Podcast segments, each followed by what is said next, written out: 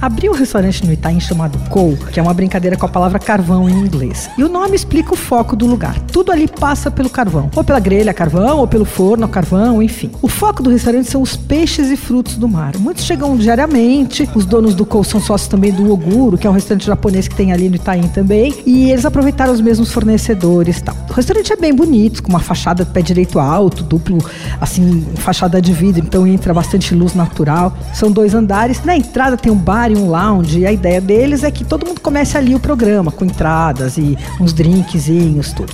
Pra entrada eu achei as robatas uma boa pedida. Tem de salmão com molho de maracujá, que foi a que eu mais gostei. Aí tem berinjela com missô, tem algumas outras. Tem brócolis com pinceladinho também com molho, tarê e tal. Entre os pratos tem polvo com pupunha. O polvo não é cozido a vácuo, para mim isso foi um alívio. Eu confesso que estava até um pouquinho duro ainda. Tinha que talvez deixar um pouquinho mais, mas é que agora todo mundo faz o tal do polvo cozido a vácuo. E aí depois finalizado na grelha, e a textura fica sempre igual, sabe? Ele fica super macio por dentro, mas não é um macio natural do polvo, ele fica mais gostoso firminho, eu acho, sabe? Bom, enfim, o prato que eu mais gostei foi um atum selado, ele é cortado em fatias grossas, temperado com muita delicadeza, servido com purê de repolho roxo. Tava estava bem gostoso. E aspargos grelhados. Você vai gastar ali mais ou menos uns 120 por pessoa, sem bebida.